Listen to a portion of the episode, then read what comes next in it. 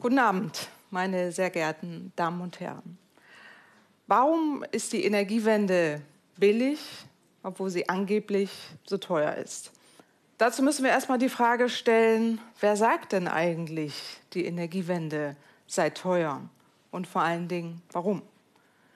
Die Energiewende sei teuer, das sagen, oh Überraschung, vor allen Dingen diejenigen, die bisher von der Energiewende nicht profitiert haben, die auf fossile Energien gesetzt haben.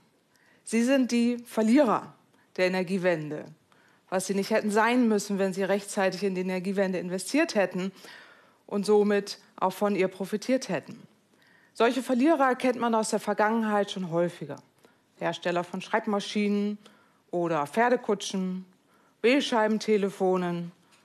Also wenn eben jene Hersteller von Öl, Kohle, Gas, Bauer von Atomkraftwerken oder Kohlekraftwerken behaupten, die Energiewende sei teuer, so meinen sie das vor allen Dingen mit dem Blick ins eigene Portemonnaie. Und damit das keiner merkt, behaupten sie, die Energiewende koste sehr viel für die Verbraucher, die enorme Kosten zu tragen hätten. Sprechen davon, dass der Strompreis immer weiter ansteigt, geradezu explodiert die EEG-Umlage, also das, was wir zahlen zur Förderung erneuerbarer Energien, sei gestiegen von drei Cent auf mittlerweile über sechs Cent pro Kilowattstunde. Das ist auch richtig. Nur der Irrtum dabei ist, das sind nicht die Kosten der Energiewende. Die Kosten der Energiewende sind ganz andere. So müssen wir erstmal die Frage beantworten, was meint die Energiewende denn ganz genau? Viele glauben, die Energiewende sei durch Bundeskanzlerin Angela Merkel erfunden worden, als sie im Jahr 2011 nach der Reaktorkatastrophe von Fukushima den Ausstieg aus dem Ausstieg beschloss. Nur das Wort Energiewende wurde seitdem sehr viel benutzt. Erfunden hat es Kanzlerin Merkel nicht. Sie brauchte nur ein Synonym für den Atomausstieg, den sie ja kurz vorher rückgängig gemacht hat. Ein halbes Jahr vorher hat sie die Laufzeiten von Atomkraftwerken verlängert und musste jetzt einen Begriff finden, der nicht heißt Ausstieg vom Ausstieg vom Ausstieg, brauchte damit einen neuen Begriff. Energiewende klang gut, politisch neutral, auch positiv besetzt, weil man an die Wende denkt von 1989. Nur neu war dieser Begriff überhaupt nicht. Schon im Jahr 1980 hat das Freiburger Öko-Institut ein Buch auf den Markt gebracht mit dem Namen Energiewende, Wachstum und Wohlstand ohne Erdöl und Uran.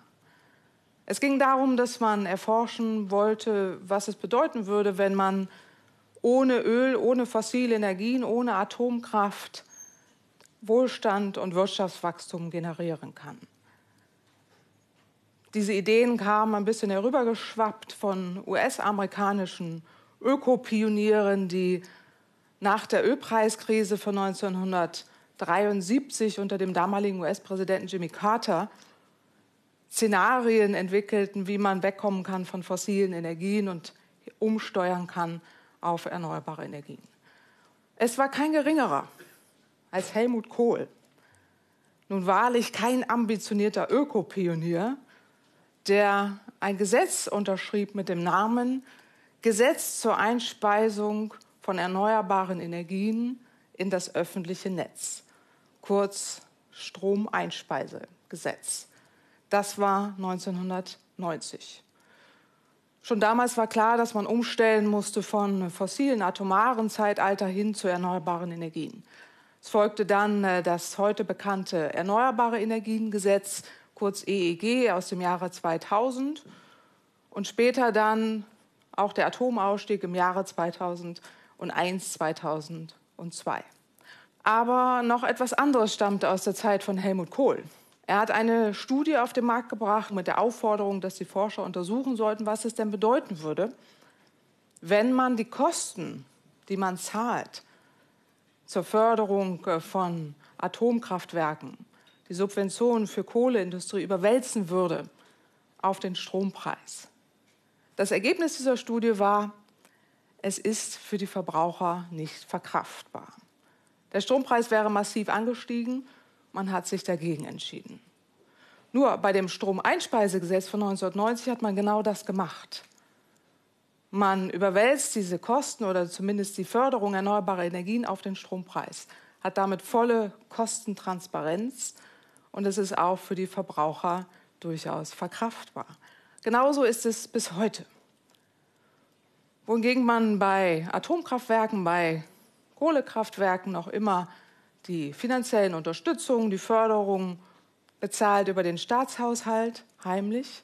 Das fällt überhaupt nicht auf. Es ist so, dass man bei der Förderung erneuerbarer Energien dieses auf den Strompreis überwälzt und damit eine volle Kostentransparenz bekommt.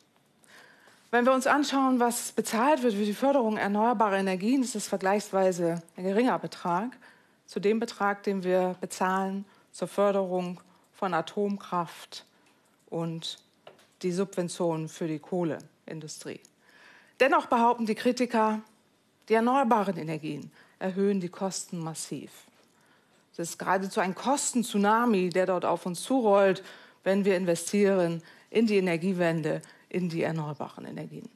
Nur, der wahre Kostentsunami entsteht an ganz anderer Stelle. Beispiel Atomkraft. Dort zahlen wir sehr viel Geld nicht nur zur Förderung, finanziellen Förderung der Atomenergie. Eine Kommission, die die Bundesregierung gerade beauftragt hat, hat gerade jüngst festgestellt, dass die gemachten Rückstellungen, die die Atomkraftwerksbetreiber gemacht haben, zum Rückbau der Atomkraftwerke, zur Begleichung der Kosten durch den Atommüll in Höhe von 40 Milliarden Euro niemals ausreichen werden, um eben diese hohen Kosten zu bezahlen. Das ist ein wirklich wahrer Kosten-Tsunami. Ganz zu schweigen von den Kosten-Tsunamis, die wir schon in der Vergangenheit bezahlt haben zur Förderung der Kohleindustrie. Oder die Kosten-Tsunamis, die auf uns zurollen, dadurch, dass wir einen ungebremsten Klimawandel auf uns zukommen sehen, wenn wir weiter fossile Energien verbrennen und nicht umstellen auf erneuerbare Energien, auf das Energiesparen. Insofern wird weiterhin munter subventioniert und verschleiert über den Staatshaushalt, wohingegen man bei den erneuerbaren Energien sehr transparent diese Förderung begleicht. Es ist ja richtig, kurzfristig brauchen die erneuerbaren Energien mehr Geld, als dass sie einspielen. Nur langfristig rechnen sich diese Kosten sehr wohl. Manager kennen diesen Begriff sehr genau. Es sind eben keine Kosten, sondern Investitionen, die man tätigt in die Volkswirtschaft und damit haben sie einen Vorteil. Es ist wie bei einem Bausparvertrag. Je früher man beginnt einzuzahlen, desto billiger wird es langfristig. Jetzt werden Sie fragen, warum sollen wir denn überhaupt investieren? Wozu brauchen wir denn überhaupt die erneuerbaren Energien? Zum einen geht es darum, dass wir einen Klimawandel vermeiden müssen der dadurch entsteht, dass wir immer mehr fossile Energien verbrennen. Und durch das Energiesparen, durch die Umstellung auf erneuerbare Energien, wir diesen Klimawandel vermeiden und damit eben auch extreme Klimaereignisse, die auftreten werden, extreme Hitze, Dürre, Migration, Flüchtlinge, die dazukommen werden, wenn wir den Klimawandel ungebremst fortentstehen lassen. Zum anderen wissen wir auch, dass die fossilen Energien ja nicht unendlich zur Verfügung stehen. Wir haben geopolitische Konflikte, die uns so manche ölexportierenden Diktaturen abpressen, von denen wir uns unabhängig machen können, in dem Moment, wenn wir weniger fossile Energien importieren. Außerdem ist es so, dass der Import von fossiler Energie, und da ist Deutschland genauso betroffen wie viele andere Industrienationen, der Import Geld kostet. Je weniger wir importieren, desto billiger wird es. Allein im letzten Jahr haben wir in Deutschland dadurch, dass wir mehr erneuerbare Energien genutzt haben, es geschafft, dass wir Energiekosten in zweistelligen Milliardenbetrag vermieden haben. Und das sind wirkliche Kosten, die wir dadurch vermeiden, indem wir in die Energiewende investieren. Und weil das so ist, hat auch die Bundesregierung schon 2010 ein Energiepaket auf den Weg gebracht, wo es genau darum geht, von fossiler Energie wegzukommen, langfristig auf erneuerbare Energien umzustellen. Das Ziel ist, bis zum Jahre 2050 den Anteil von erneuerbaren Energien auf 80 Prozent ansteigen zu lassen, gleichzeitig mehr Energie einzusparen.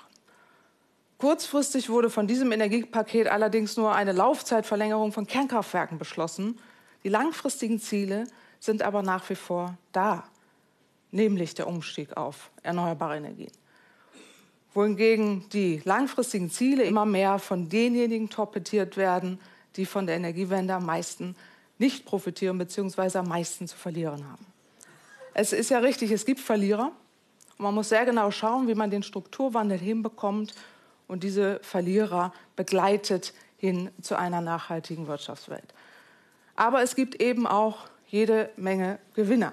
Und deswegen müssen wir fragen, welche Nebenwirkungen hat denn eigentlich die Energiewende?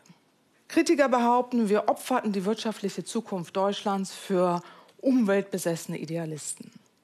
Das stimmt nicht. Sicherlich, es gibt Verlierer, auf der anderen Seite gibt es aber auch Gewinner. Und das ist nicht nur die Umwelt oder das Klima, das sind vor allen Dingen auch viele volkswirtschaftliche Sektoren, die profitieren, die ökonomischen Effekte, die sehr positiv sind. Wie beispielsweise, wenn Sie investieren in die erneuerbaren Energien, kann der Kraftwerksbau entsprechend profitieren. Oder auch der Maschinenbau. Es sind Innovationen, die entstehen. Und durch diese Innovationen werden die erneuerbaren Energien immer preiswerter und können auch installiert werden in der Welt und die Welt kann dadurch auch zum Beispiel in Afrika Solarenergie auf Dächer schrauben, wo es bisher nicht möglich war, weil es gar keinen Zugang gab zum öffentlichen Stromnetz. Und so haben wir dank der deutschen Energiewende sogenannte Skaleneffekte erreicht, Innovationen im Bereich der erneuerbaren Energien, immer mehr Kosteneffizienz, die wir erreichen. Sie werden immer preiswerter und sind auch erschwinglich für viele Länder in der Welt. Kürzlich stand auf einer Konferenz ein indischer Unternehmer auf und sagte, Thank you, Germany. Vielen Dank, Deutschland, dafür, dass ihr es geschafft habt, die erneuerbaren Energien auch zum Beispiel für Indien attraktiver zu machen und sie dort auch zu nutzen, den Menschen Wohlstand zu geben, damit mehr Demokratie, mehr Frieden letztendlich in der Welt zu schaffen. Insofern ist die Energiewende nicht nur recht und billig, sondern für die gesamte Menschheit mehr als wertvoll. Vielen herzlichen Dank.